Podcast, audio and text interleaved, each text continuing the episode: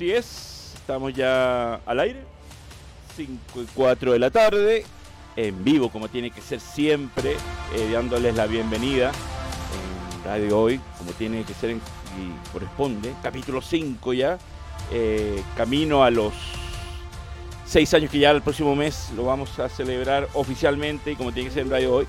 Aplauso, por favor. Grito también. Muchas gracias. Tenemos aquí ya vamos a nuestra invitada maravillosa. Y eh, sí, son seis años, increíble. Y volver a la radio donde nació es muy, es muy importante para mí. Así que muchas gracias a toda la gente que nos va a escuchar y que se va a sumar y, y nos va a eh, oír tanto en vivo como después en el capítulo grabado. Eh, que les habla Mico Palma Campos, la, la bienvenida en radiohoy.cl. Antes de iniciar nuestro viaje musical, saludamos a Justin Cortés, Cortés, que está ahí en los controles, también en la dirección general de la radio, al gran Dani Marilcan, y por supuesto dedicamos el programa a mi queridísima Elvira Esforza Pavés, que como ya anunció el martes pasado no pudo estar presente por temas laborales, siempre un martes de- del- del mes no va a estar acá, pero eh, nos da oportunidad de poder invitar a otras grandes personas que también saben mucho del cine, y, y bueno, eh, desde ya acepto, ese, perdón, agradezco eh, que nuestra querida, a quien saludamos, Romina Riquelme, que le doy la bienvenida. Muchas gracias por la invitación. Eh, muchas gracias por aceptar, mi querida Romina, eh, ya panelista de, de hace tiempo que tuviste en algún programa de cinecrítica, ¿no? Sí. Hace mucho. Cuando estábamos por Irarrázaval, creo que estaba la sede. La... Ah, en- sí, por ahí una radio, por ahí creo que estaba. Yo no sé, ¿se acuer- ¿te acuerdas mejor que yo? ah? Eso. me hasta el cagüín de esa radio, pero no lo voy a decir. No, no, no, no, eh, por Dios, no, este programa es de cine, ¿no? Si, si vamos a hacer el Kawin, que sea de cine, ¿sabes? Si no, después a la, afuera nos van a esperar y quién sabe qué pasa. Pero eh, sí, eh, hace mucho tiempo, así que estábamos en comunicación con Romina y se dio la oportunidad hoy, así que bienvenida nuevamente, muchas gracias. Gracias, gracias. Conocedora grandiosa de, eh, del cine, eh, participó en el programa que tenía de LP, LP LDP Magazine. con el gran Roberto Alfaro, me recuerdo que estuviste Sí. en la radio esta que tú, Eh, en- ahí. en esta misma radio, que no hacía el nombre, y eh, participaste en este programa y en otros también has estado, ¿no? Eh, sí, no sé si conoce el de la Yamila Huerta. Sí, claro. Ya. Eh, música y más creo que se llama. Sí, Ah, sí. ahí casi Sí. un año con ella. No, mira. Así que tiene experiencia la chiquilla, por esa razón la invitamos, es una grandiosa y sabe mucho de cine, sobre todo cine. No, no le pregunten cine hindú, porque si no se nos va toda la hora hablando de cine hindú. Fa- eh, incluso trae sus atuendos, collares y demás eh, de la cultura hindú, así que ya vamos a hablar de Me eso. faltaron las pulseras, pero venía tan a- Para hacer competencia. Claro, a la próxima. A la próxima ahí hacer competencia. ¿Quién tiene ¿no? más pulsera? Exactamente, aquí en vivo hacemos la competencia. Así que después de todo esto, y como dije, camino al- a los seis años que lo vamos a empezar a celebrar en febrero, iniciamos este capítulo 5, hoy 31, por fin se acabó el mes de enero. Por fin. Se O sea, más que el mes yo quería mi sueldo. Necesitaba plata. Eh, Bueno, aparte, eso necesitamos todo, mi querida Romina, pero eh, por fin se acabó el mes porque estaba muy largo. ¿ah? No lo encontré tan ¿Ah, no? largo, no. Bueno, yo tampoco, pero la gente se quejaba mucho y yo como estoy arrancando aquí la radio, entonces estaba muy feliz con el mes. Yo igual me sumé a, a, a- a tirar memes de que era el mes largo. Sí, pues, eh, A decían, cada ah, rato preguntaba, ¿ya terminó el mes? el, me- el día 87 ponían Claro. algunos y todo lo demás. Así que, muy bien, iniciemos este viaje musical tratando de, eh, en lo posible, cubrir la mayor cantidad de temas. Así que, mi querido Justin, vamos a iniciar con este mm, de, de seguiditos del video 1 al, al, vi- al video y fotos del 1 al 6 porque eh, se dio, vamos a hablar un poquito también de los nominados al Oscar, pero se dieron los Razzies, que son la frambuesa dorada o, eh, o este premio al anti-Oscar. Eh, ¿Usted ha escuchado hablar de estos premios? ¿Lo- ¿Está de acuerdo con, con lo que siempre nominan? No estoy de acuerdo con Blondie. Ah, muy bien, muy bien, empezamos bien. Entiendo que, como le pasó a Paul Verhoeven con Starship Troopers, Mm. es una película que no, se enten- que no entendieron el concepto o lo que él quería mostrar. Porque no es una película eh, autobiográfica de la Marilyn Monroe. Es como un fanfic que escribieron de la Marilyn Monroe y le hicieron película. Es una, va a ser una novela. Sí. Claro, pero es una novela súper ficcional que incluso la escritora dijo que no estaba 100% basado en hechos reales. O sea, había cosas reales, pero la mayoría era hecha por la imaginación. a base a la pregunta, ¿qué es eh, por el proceso de que estuviese pasando Marilyn Monroe en ese momento. Ella se imaginó cómo podría ella estar viviendo ese momento y eso lo escribió.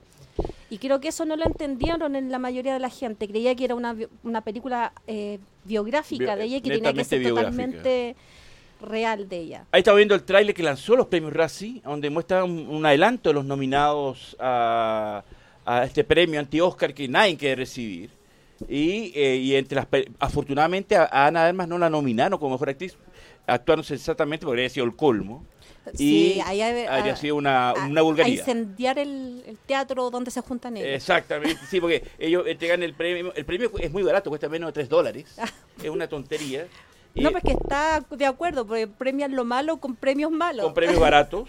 Y lo premian en un salón de un, de un hotel. O sea, no, no tiene nada de glamour porque es un premio barato. Entonces eh, pero eh, me parece, y ahí vamos a mostrar una foto con una pregunta, eh, porque yo que mi pregunta es, y le pregunto, y valga la redundancia a mi querida Romina, es, ya lo dijo ya, pero Blond, dicen, es la que más nominaciones al premio anti-Oscar tuvo con 8 o 9, y me, y me parece injusto porque la película técnicamente también está muy bien hecha. Hoy eso sí, yo lo he dicho en todas partes. Me encanta cómo está hecha la película, eh, porque el, se nota que hay amor en la edición del, de la película, desde... Eh, utilizaron cámaras de la época de los años 60 para dar la textura de la película de esa época. O sea, hicieron la pega de buscar cámara. Y el hecho de, eh, de jugar con los distintos formatos sin que pareciese un videoclip, yo lo encontré espectacular muy bien tratado.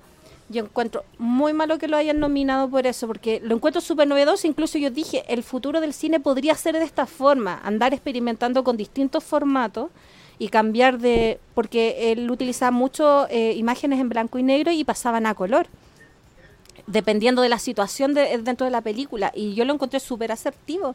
No lo encontré como que lo tiraron así nomás porque se veía bonito estéticamente. Estaba como para contar parte de la historia. Por eso pregunto, y por eso lo puse, agregué esta foto. ¿Es la peor película del año? Claro que no. No, para nada. Es una, eh, me parece una vulgaridad que pongan, o sea, que la quieran agregar como la peor película del año cuando hay tantas malas que uno ve y que merecen estar ahí, pero no están.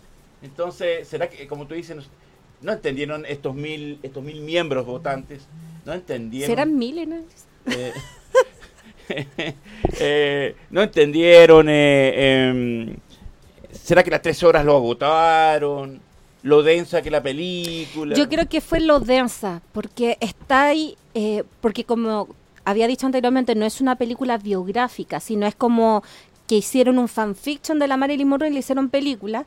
Estáis viendo la caída de un ícono y estáis viendo el lado feo la psicosis, la depresión, lo oscuro de la vida de esta mujer que pareciese que todo, todo el rato de la película está en eterna tensión entre Norma Jean y Marilyn Monroe.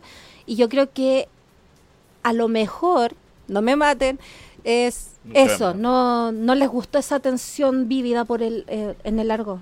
¿O será que no le gustó el hecho de que es primera película donde Marilyn muestra, se muestra que no es, eh, ella lucha por no ser un símbolo sexual, sino que se considera una actriz y la industria quería etiquetarla y ella no quería. Tal vez eso la gente esperaba otra cosa y, Claro, es que querían historias bonitas como de superación, de que a pesar de que le fue mal, ella logró ser feliz. Y no, pues esta no es una historia donde ella logró ser feliz. Es una historia donde te muestra que Hollywood la convirtió en carne de parrilla. Que amaban esa carne y la utilizaban como carne de consumo. No era una mujer, era un objeto a, lo mejor, porque no me maten, pero creo que las nuevas generaciones quieren ver todo más bonito, todo más light, eh, no tanto sufrimiento. Que no haga pensar también. Claro, que no nos haga reflexionar y, a lo mejor eso, por eso también Elvis, a pesar de que es espectacular, recibe críticas, porque no quieren ver eh, tanto sufrimiento. O sea, el sufrimiento que tenga el final feliz o, un o, una conclusión, y el Marilyn no lo tenemos. Tenemos un, un inicio que va cayendo, va cayendo, va cayendo y sigue cayendo hasta el final. No hay un levantamiento.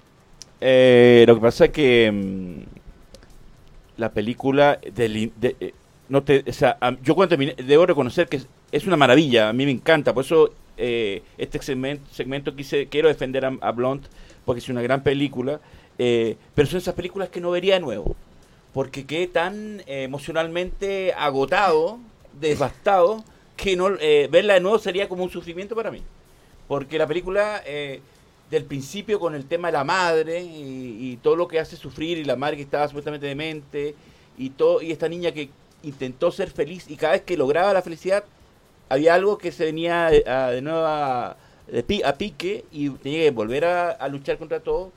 Y el final que cuando que termina así, acompañada solamente de su perrita, eh, lo encontré así como que, pucha, ahí ya terminé, era, tuve como tres horas pensando, afectado que lo que había visto. Y yo a todo el mundo le recomiendo, de vean Blunt, pero yo verla de nuevo me costaría mucho. Porque son esas películas que a mí me gustan, que son las que incomodan al, al espectador. Porque no te dejan indiferente. Claro. Pero es una película muy fuerte, muy, muy cruda, muy dura. La escena con Kennedy es muy brutal. Pero yo creo que el director quería eso, justificar eh, o defender a Marilyn de alguna manera de, del, como tú decías, del uso del, del, del- de, de este producto de la que había creado la industria, que era Marilyn, y ella quería demostrar que era una actriz y, un, y una mujer inteligente, cosa que lo era. Era súper inteligente.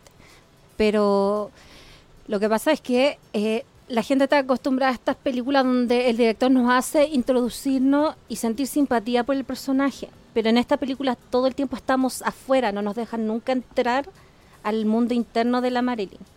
Entonces yo creo que también eso afectó mucho, porque es otro tipo de mirada.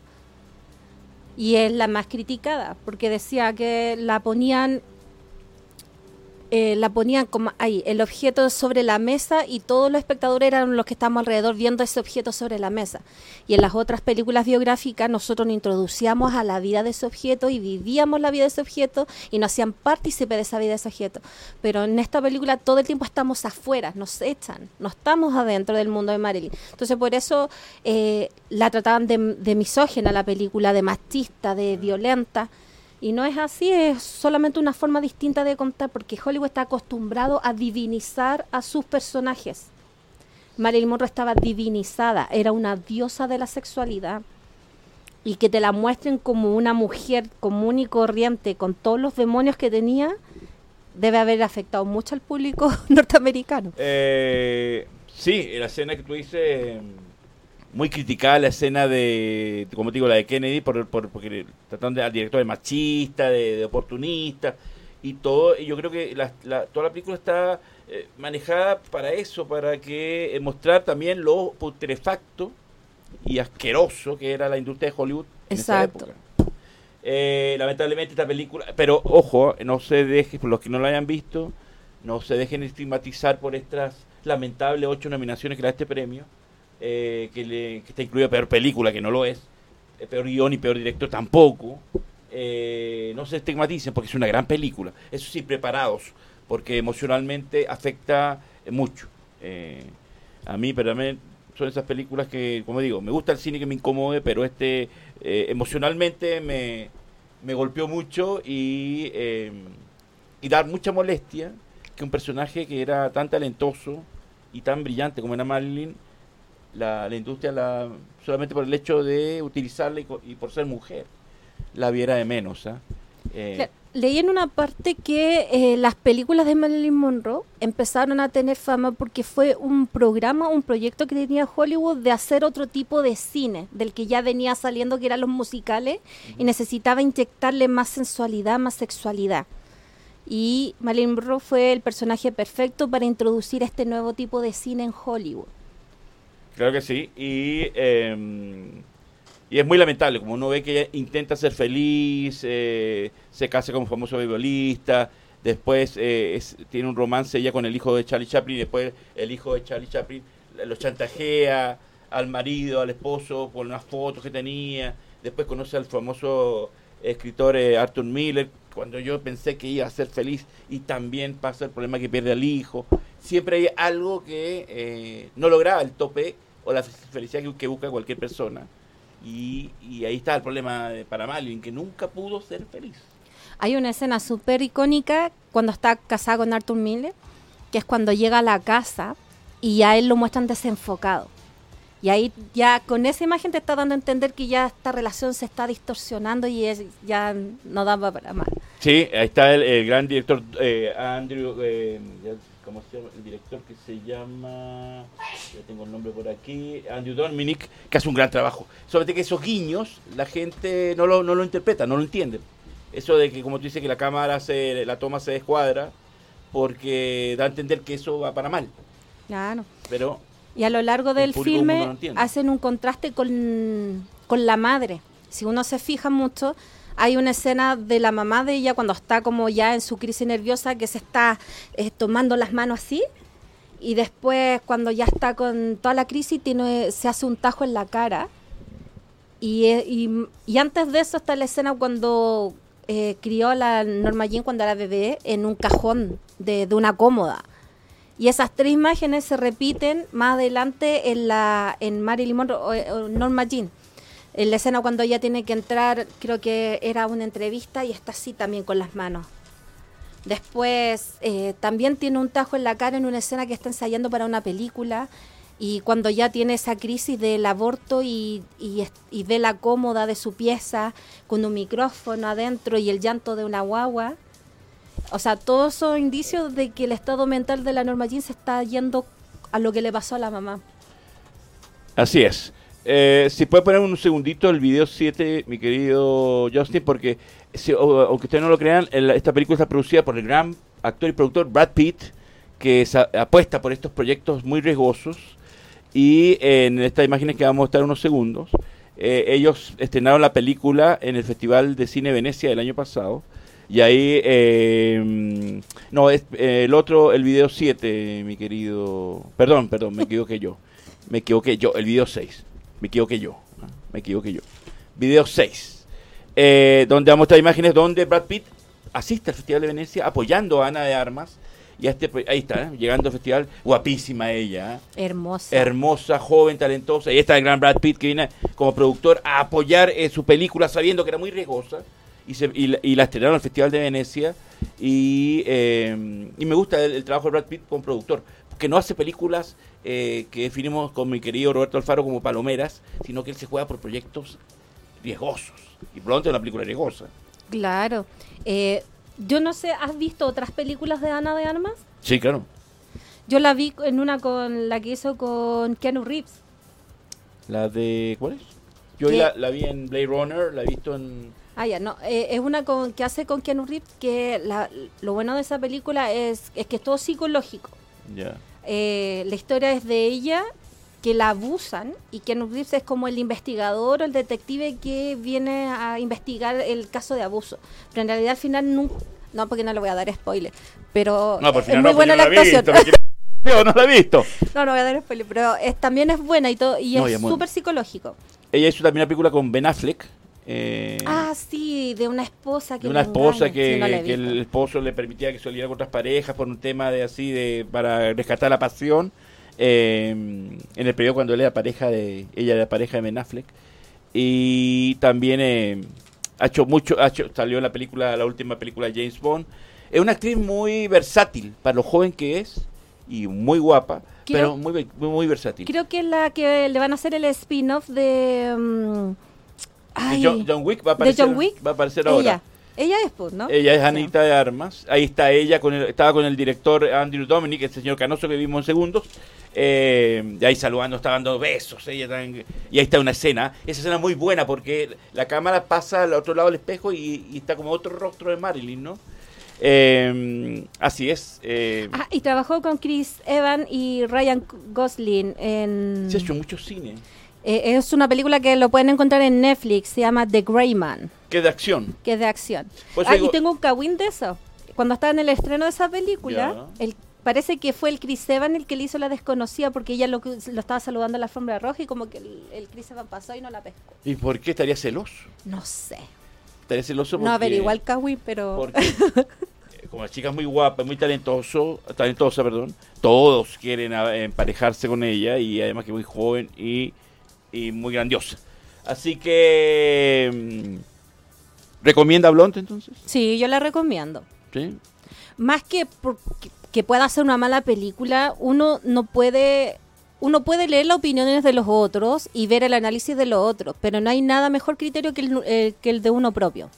Sí, y, y más aún eh, Y a mí me cargan me digan que me digan no veas esta película, no la voy a ver igual. Nadie me manda. Oh, sí, esa, ma- es- esa mala maña, ¿no? De que la gente le dice, no ve esa película y tal, y claro, uno tiene, tiene razón, su propia visión. Porque Claro. sabe que a uno le gusta, porque ha pasado que de repente me he topado como gente que a nadie le ha gustado la película y yo adoro esa película. Entonces yo la defiendo. Es horrible cuando te encanta una película y no tenés con quién comentarla porque todo el mundo la encuentra mala. Exacto. Entonces, Blonde es una gran película, eh, está disponible en Netflix. así Sí, en que- Netflix. Pero yo advierto, sí, que preparados porque una película no es una película fácil, una película muy, muy No es extrema. para verla con la familia un día domingo en la tarde. No, no es una película familiar. Exacto. Eh, es una película para, pero para ver las tres horas sin detenciones, sino seguida, porque si no ahí pierde todo el interés. Y bueno, felicitaciones a mi querida Ana Armas, que está nominada al Oscar, merecísimo. Merecísimo. Eh, ojalá lo gane, pero la tiene un poco difícil. Es que Pero están muy buenos los candidatos este año. eh, sí, está muy, muy complicada, pero si se lo dan, se lo merece, chiquillo. Pero eh, esperemos que lo gane. Pero, y qué bueno que los Razzies no, eh, no la nominaron a mejor actriz, porque a peor actriz, sino ahí un bochorno. Ahí yo tiro el televisor de mi casa por la ventana, pero no lo voy a hacer porque tengo el- único que tengo. Así que, No, pero igual no son tan malos los Razzie porque se tiraron para atrás cuando nominaron a esta actriz joven de 12 años. Que ah, sí, hizo- pues. De Sí, la por- película de esta de la chica del fuego. Claro. Por lo Eh, menos se retractaron y pidieron disculpas, así que no son tan malos. Claro, pero fue por las críticas. ¿eh? Fue por las o sea, críticas. claro. Así que despedimos, des- despedimos este segmento de Blonde, recomendándola absolutamente. Oj- ojalá que no le den los ocho, los ocho premios, no lo merece, pero siempre hay gente que, papanatas, que no creen en el cine e inventan esta estupidez. Eh, vamos a comerciales, al break comercial de la radio, y venimos con la segunda parte donde vamos a hablar de Elvis. Uh, Y no, yo no voy a bailar por si acaso, ¿eh? ni voy a cantar. chan, pero- chan. Vamos, por favor, a los comerciales. Eh, así es, escuchamos, vol- vol- volvimos ya después del bloque comercial con la segunda parte de Cine Crítica, ca- capítulo 5. Escuchábamos desde el tema del gran el cantante británico Lee Mal, el tema central de esta película maravillosa, de culto, que se llama eh, La historia sin fin o The Never Ending Story, que nuestra panelista grandiosa eh, estaba cantando muy bien, ¿ah? ¿En serio? Porque yo- Eso, yo estábamos soy- aquí backstage y estaba fascinada cantando el tema, se la sabe la letra, así que un día la vamos a cantar en vivo. ¿eh? Oye, pero es que es un clásico. ¿Le gusta? Sí, mi primer amor fue Atreyu. Atreyu. Mi primer crush. ¿Ah, lo sí? amaba, lo amaba intensamente. ¿A tu primer ídolo cinematográfico fue Atreyu? Atreyu, lo amaba.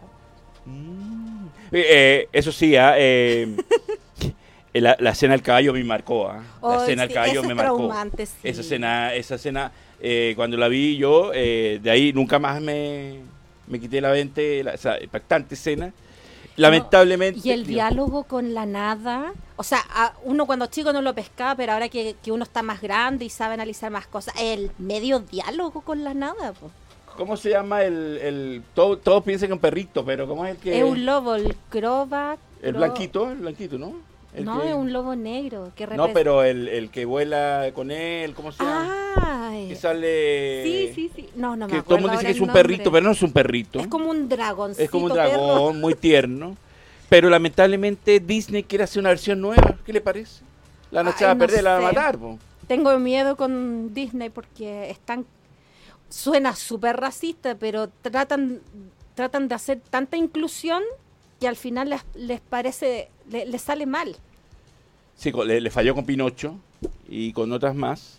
Y ahora quieren hacer una versión nueva. Pero digo, ¿para qué? Si no es necesario, si esta película sigue vigente en el año 84, los efectos sí, se, se- notan, pero ahí está, que es una obra de culto. Pero yo lo que estoy de acuerdo que hagan estas versiones nuevas es que como quedan tan malas, eh, re- revalorizan la versión original.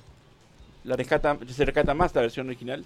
Así que este clásico infantil maravilloso que es la historia del sin fin, si no la has visto, por favor, vela. Ah, Blind Guardian sacó su propia versión metalera de Neverending Story. ¿Sí? Me encanta. ¿Le gusta más o le gusta esta que cantó ahora? Me gusta más metalera. Ah, rockera, ya está bien, muy bien.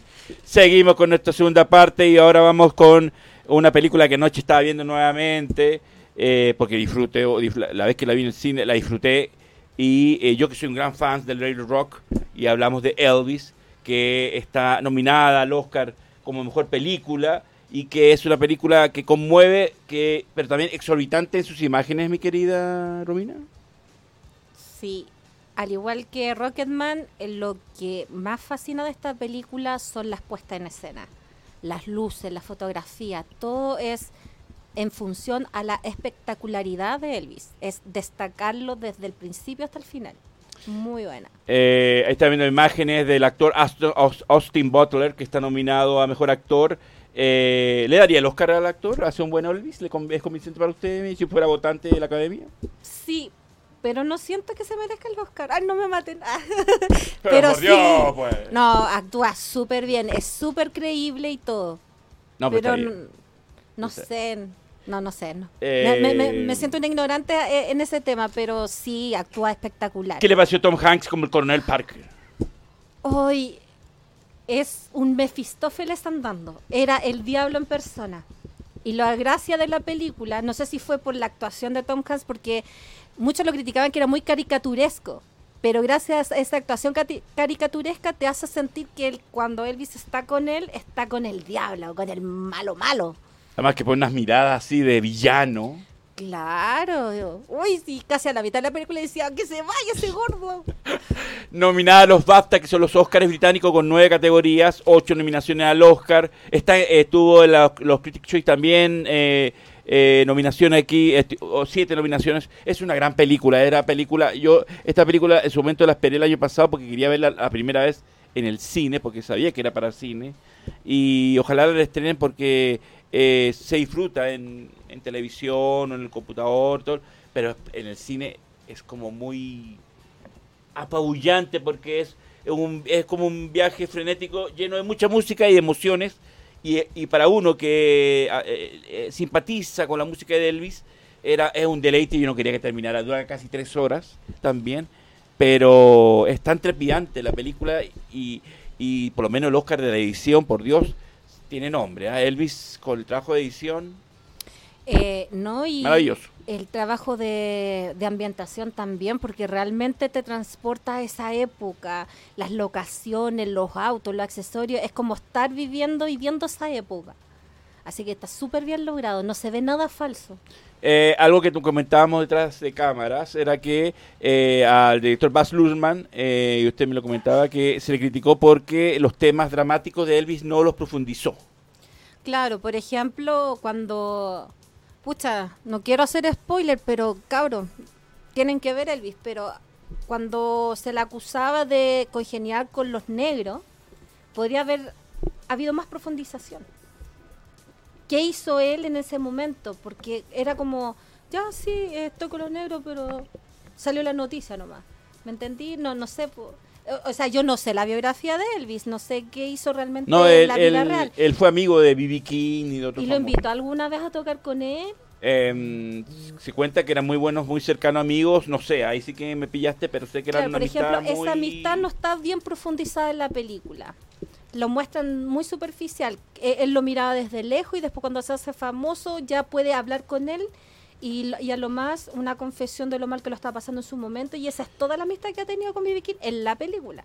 Cuando podría haber sido más profunda, haber compartido más cosas. Bueno, yo aquí salgo de defensa al director Baz Luhrmann, lo tengo que defender porque él es un, es un, eh, un- voy a decirlo así, suena exagerado, un preciosista en las búsquedas de sus imágenes. Él busca que con la visión, lo que nosotros vemos, nos, eh, nos impresione y nos impacte de tal manera que, que la parte dramática la deja de lado por la parte visual.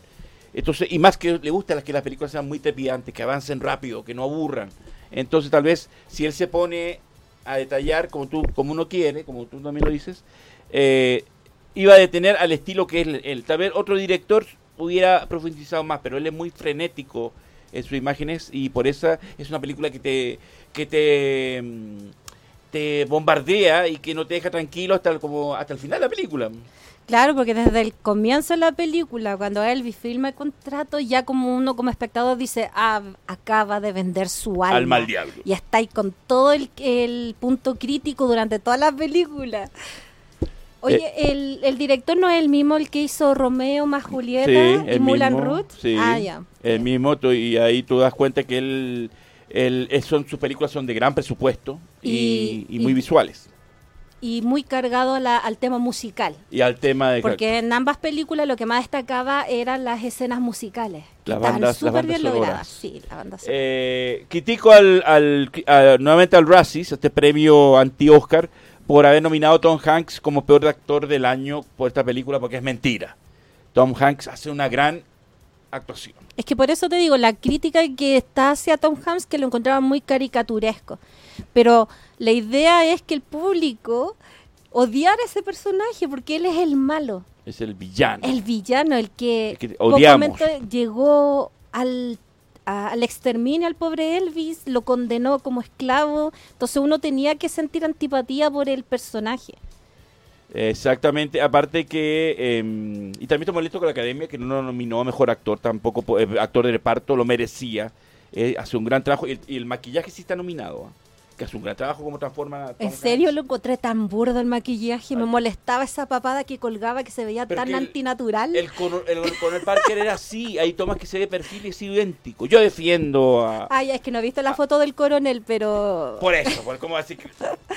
es pero esa papada tan, tan. Ay, me dan ganas de cortársela. Eh, pero por eso mismo, todo se ha hecho para que sea repugnante el personaje y también el maquillaje también puede ser un poco exagerado, pero eh, eh, está bien hecho. Yo a Elvis, si de las nominadas al Oscar, ¿usted elegiría alguna para mejor película o queda desierto para usted el premio? Es que sabéis qué? ¿Qué? Me gusta Everything and Everywhere. Ah, yo sabía. Yo voto por Elvis. Para mí Elvis es la película del año. Pero también hay otra muy buena que está pasando piola, que es el, el Triángulo de la Tristeza. Ay, sí, la otra vez estás leyendo sobre esa. Eh, yo la vi el otro día y es notable, es muy, muy, muy parásitos la película. ya. Eh, y viene con el, la- el, el predecida de, predecida, o sea, eh, apoyada, respaldada por el, porque ganó el- el- la Palma Oro en el Festival de Cannes. Ojo ahí. Yo sé que no va a ganar, pero, eh, pero es una gran película. Para mí esas dos son mis favoritas. La de esa de, de estos chinos, es, me gusta, tengo sentimientos compartidos con esa película. Hay partes que me gustó, pero hay partes que sentí como que me ofendía el- lo, las escenas que eran. Y, eh, y además que son como, es como Matrix, pero con chino. Lo que pasa es que la película también es incomprendida porque en el fondo es una burla a lo que es el destino del ser humano. Nosotros como ser humano lo tomamos todo tan en serio que tenemos que cumplir esta meta, que tenemos que tener pareja, que tenemos que tener hijos, que tenemos que tener carrera. Y en la película se burla de todo eso, que al final no es importante eso. Al, fi- Eh. al final lo importante es el amor, Así, el amor va ante todo. el amor heterosexual. ¿Cómo es eso? ¿Los amores no, no- son válidos? Que No, es que es un guiño a un programa que se llama Te lo resumo. Ah, ya, muy bien. que hace burla porque la mayoría de las películas siempre terminan, no las de acción más o menos, siempre hay como cliché que se repiten que es el, el protagonista con la protagonista Mm. y que tienen que terminar enamorados y casados y siempre son eh, hombre y mujer.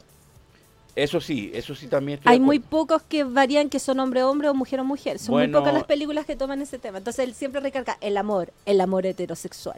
Eh, bueno, pero hoy últimamente, bueno, ahora se estrena la película, este, se va a estrenar esta semana la película de M. Night Shyamalan y eh, la pareja que sale protagónica eh, son dos homosexuales. Así que también por exigencia de la industria también, ¿ah? No lo hacen, yo creo que los no lo hacen porque quieren, sino porque los obligan, pero bueno, eso es otro Yo cuento. tengo una queja con la industria. ¿Por qué? Perdón que me desvíe del tema, ustedes me cortan nomás y me dicen ya Romina. Corte, cállate". cor- bájele el micrófono, por favor, que está interrumpiendo el programa. Por ejemplo, me pasó con, sorry por tocarlo, pero. RRR. Ya, yo sabía que iba ahí con eso. Yo, yo decía, si Romino no hablaba sin hindú, este programa no se iba a pique. Dele, pues. La historia es de dos amigos, pero en Hollywood eh, y, y gran parte de, los críticos lo llamaban como bromance, romance entre en la amistad. Entonces, pareciese que no puede existir amistad y amor entre ellos sin que se le tilde y se le encasille en algo eh, en algo en específico, como que lo ensucian.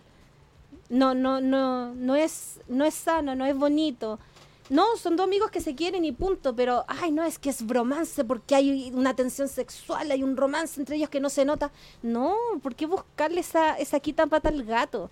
¿Por qué acaso no existe en nuestra vida real una amistad realmente sincera en que tú queráis a tu compañero más que la pero lo querís como amigo nomás y eso es todo y que no la anden confundiendo con un romance gay, por ejemplo. ¿Por qué tiene que ser todo encasillado? Porque todo tiene que llevarse llevarlo a eso. Porque todos queremos ir a eso. Porque, no, porque es delicioso el eso. Porque es rico el eso. Pero bueno. eh, pero no se enoje porque... ah, No, sabes que me voy.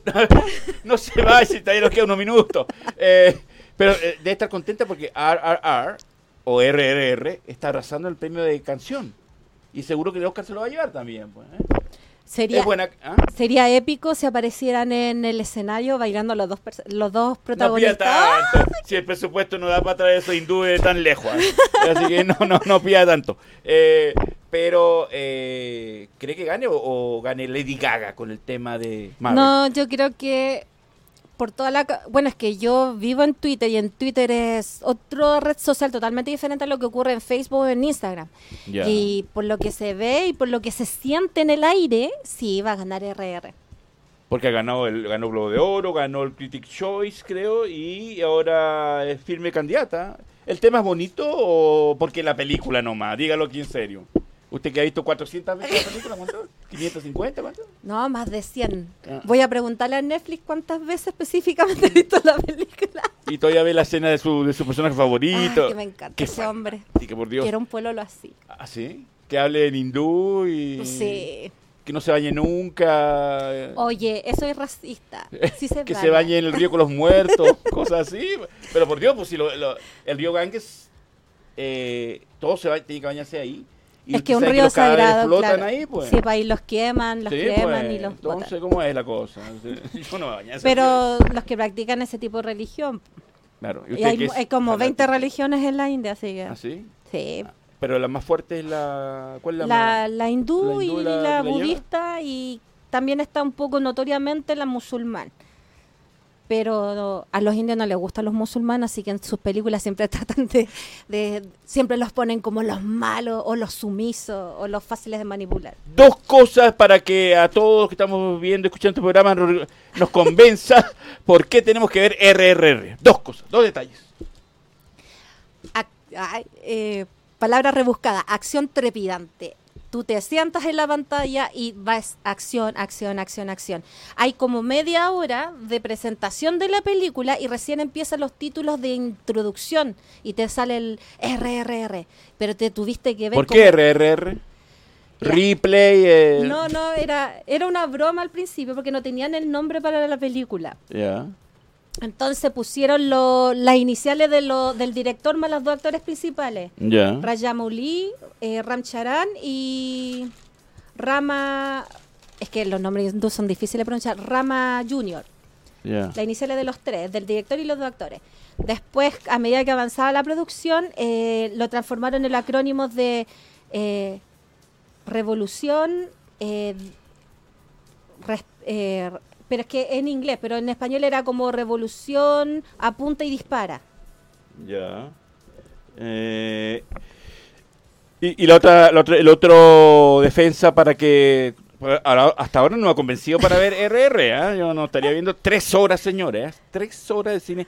Si no les gusta el cine hindú, no se no pierdan el tiempo, pero son tres horas de acción y qué más. Son- Música, baile. música, baile, Romance. hay, hay romance, hay comedia, hay... Es la película sensación de esta temporada del año pasado, ¿no? Sí, eh, se estrenó el año pasado en Estados Unidos, pero... ¿Por, por qué tanto de tanta publicidad y demás? Porque Estados Unidos están vueltos locos. Es que les, eh, eh, yo creo que eso, la forma en que está contada la película eh, es totalmente diferente a lo que se había visto de la- en los cines de acción, porque a los hindú no le perdón, al, al cine de Bollywood, eh, ellos no tienen problema con las exageraciones, eh, las cosas eh, exageradas eh, que rayan en lo ridículo, porque ellos están acostumbrados a esas imágenes, a, esa, a, a- ese lenguaje. Y cuando lo ponen en la película, eh, mira, lo, yo lo único que voy a decir es que cuando tú veas la película vas a decir, ¡wow! ¡No! ¡Oh, la embarró! ¡Wow! Dice que es como un Matrix hindú. Mm, No, porque. Ah, sí, bueno, en la escena de, de la batalla contra los británicos hay una escena de. Muy Matrix. Sí, porque el director relan, relantaliza, ¿cómo era la palabra? Relentaliza eh, las escenas de cuando se dispara la flecha, cuando se dispara la bala, Ah, ya. Cuando se incendia, eh, cuando se está quemando algo, lo relentaliza y después lo alterna con escenas más rápidas para que uno queda... Relentiza. Relentiza. Muchas gracias, yo Gracias, un capo. ¿ah? Eh, tiene ahí toda la información. Relentiza, mi querida. Romina. Eh, no me convenció igual, pero los que quieran ver RRR, eh, quieran ver eh, un cine que no sea el de... Bueno, Bollywood es una industria más poder, más grande que... Ah, pero Hollywood. Natu, Natu. Natu. ¿Quién es eso- Natu? el- es, la, es la que está nominada a los premios como mejor música. Ah, ya. Lo La canción. claro, la canción. Lo que pasa es que la escena. ¿Pero quién la canta? ¿El, el, el- el que le gusta a usted? ¿El personaje ese? ¿O quién la canta eso? Sí, no, no, en realidad contratan eh, can- eh, cantantes que hacen la canción, pero los actores tienen que vocalizarlas en la película como que ellos la están cantando. Y la escena es porque es una música rápida, como tipo batucada, súper energética, donde más, más o menos hay como una especie de competencia de baile entre los británicos y los hindú. Yo creo que por eso les gusta, porque la coreografía es súper complicada, es como, wow, cómo lo hacen, cómo doblan el pie así, cómo son tan sincronizados los dos. Bueno, eh, no me ha convencido mi querida Romina, así que no voy a ver la película. Qué feo, Eh, qué no lo voy a pre- no, no, no, le di oportunidad y me la- no me la vendió bien, pero ¿qué le vamos a hacer? No, no soy buena vendedora. Pero, no, definitivamente no es una buena, es mejor, es mejor eh, panelista y, y- y hace que nuestro programa ya, es- que ya- pues, tenemos que ya empezar a despedir porque ha pasado muy rápido el programa, gracias a usted. Sí. Pero antes quiero decir que lamentablemente ayer murió la actriz Lisa Loring. ¿Quién es Lisa Loring? Loring, la primera actriz que dio vida a la mítica Merlina Adams. Eh, murió joven, a los 64 años. La Merlina de la serie de los 60 eh, que la cadena ABC transmitió y murió por complicaciones de un derrame cerebral. Muy joven, lamentablemente. Está, aquí vemos a 64 años. eh, la primera Merlina que conocemos de ya de niñita, había sido muy joven. Eh, los 60 fue el año importante donde se destacó en dos temporadas, eh, con esa escena muy famosa donde enseña a bailar a largo, que es una escena, escena mítica, no solo de las series, sino también de, de las temporadas de Los Locos Adams. Así que, Lo- lamentablemente. Lo triste es que nunca pudo escapar de la imagen de. Merlina porque Después después, no no pudo más. hacer... No. No. hizo un par de, eh, como tres o cuatro películas de bajo presupuesto y de ahí desapareció del mapa del cine. Exactamente. eh, se le recuerda por eso, pero de ahí quedó estigmatizada, como usted bien dice, mi querida Romina. Y, em, y pero igual la recordamos porque es un personaje que hoy en día eh, que está tan de boga con la miniserie que hizo Gina Ortega. em, es recordada como la primera Merlina que conocemos en, en, en- en la televisión mundial. Así que pasa su resto. Grandioso personaje que vamos a extrañar mucho a ella, a pesar que ella intentó surgir más allá de su personaje, pero así la industria, mi querida Mer- eh, Merlina, le iba a decir, mi querida. Eh, tiene algo de Merlina también. Eh, ¿Cuánto tiempo nos queda, mi querido Justin? Estamos empezando a despedir. Ahí está, es dedos. Ah. Ahí está dedos, ¿ah? Si aquí todos estamos todos inmersos. Eh, palabra final, mi querida Romina. Muchas gracias por venir. Se pasó el programa súper rápido. Sí, súper. Yo quería hablar entretenido. de sin novedad en el frente. Se quedó pendiente porque... Porque la- metí RR, perdón, perdón. ¿Ve? perdón. No, ya perdió la yo- pauta porque metió RR y ahí ya me cambió la pauta absolutamente, así que quedó pendiente. Todos los que quieran reclamar, aquí Romina Riquelme la culpa. ¿Para qué me invitan si ya saben cómo me pongo? Muchas gracias, mi querida Romina. Estaremos pendientes para invitarla nuevamente cuando usted pueda. Así que muchas gracias a toda la gente que nos acompañó esto, en este rato, a la gente que va a ver la grabación, que va a estar disponible a partir de mañana, si no me equivoco. Y eh, lo esperamos con el capítulo 6 de Se Critica el próximo martes 7, ya empezando a celebrar los 6 años del programa. Y, ¿Va a haber eh, fiesta? vamos a hacer una fiesta así, pero tipo eh. Así. Ah, ya, ya, ya. Ah, ¿Le gustó la idea? eh? Una fiesta así con Tuti. Eh, vamos a ver qué hacemos, pero algo tenemos que hacer. Muchas gracias, mi querido Justin Cortés, que está ahí, como siempre, los, en los controles y apoyándonos. Gracias a Romina. Eh, por supuesto, vamos a estar en comunicación para que vuelvas a venir cuando puedas. Y eh, muchas gracias a todos. Los esperamos el próximo martes a las 5 punto cuando el cine se toma a Radio Hoy. Paz y amor, como dice Ringo. Cuídense mucho y hasta el próximo martes.